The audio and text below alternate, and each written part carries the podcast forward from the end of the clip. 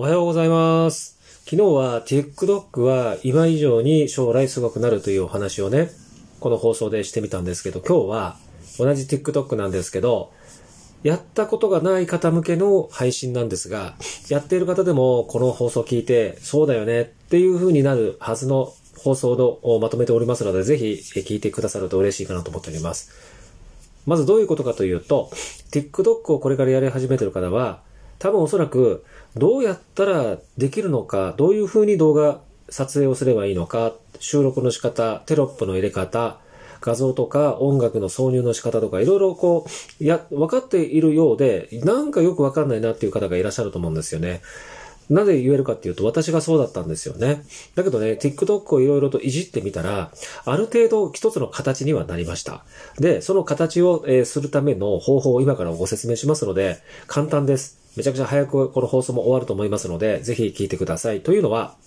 まず、前提として、TikTok の収録動画を撮ったからといって、公開する必要はなく、何を言いたいかっていうと、まずね、下書き機能があるんですよ。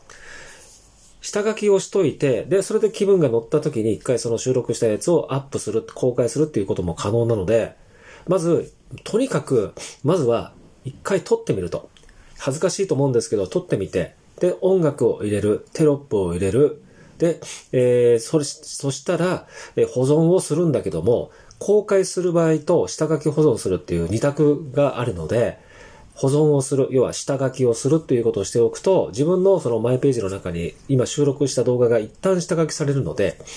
で、そこで一回、えー、翌日でもしばらくした後に自分が撮った動画を一回冷静な視線で、目線で一回見てみると気づくことがあるので、それを繰り返していくと、おのずとね、完璧にする必要はないとは思うんですけども、まあ、大体出来栄えとしては50%、60%ぐらいのあたりで公開をしちゃってもいいぐらいの気持ちになってくるのを、ずっと繰り返ししていくといつの間にか慣れてくると思います。それなぜ言えるかっていうと、私も YouTuber かつて最初はそうだったんですよね。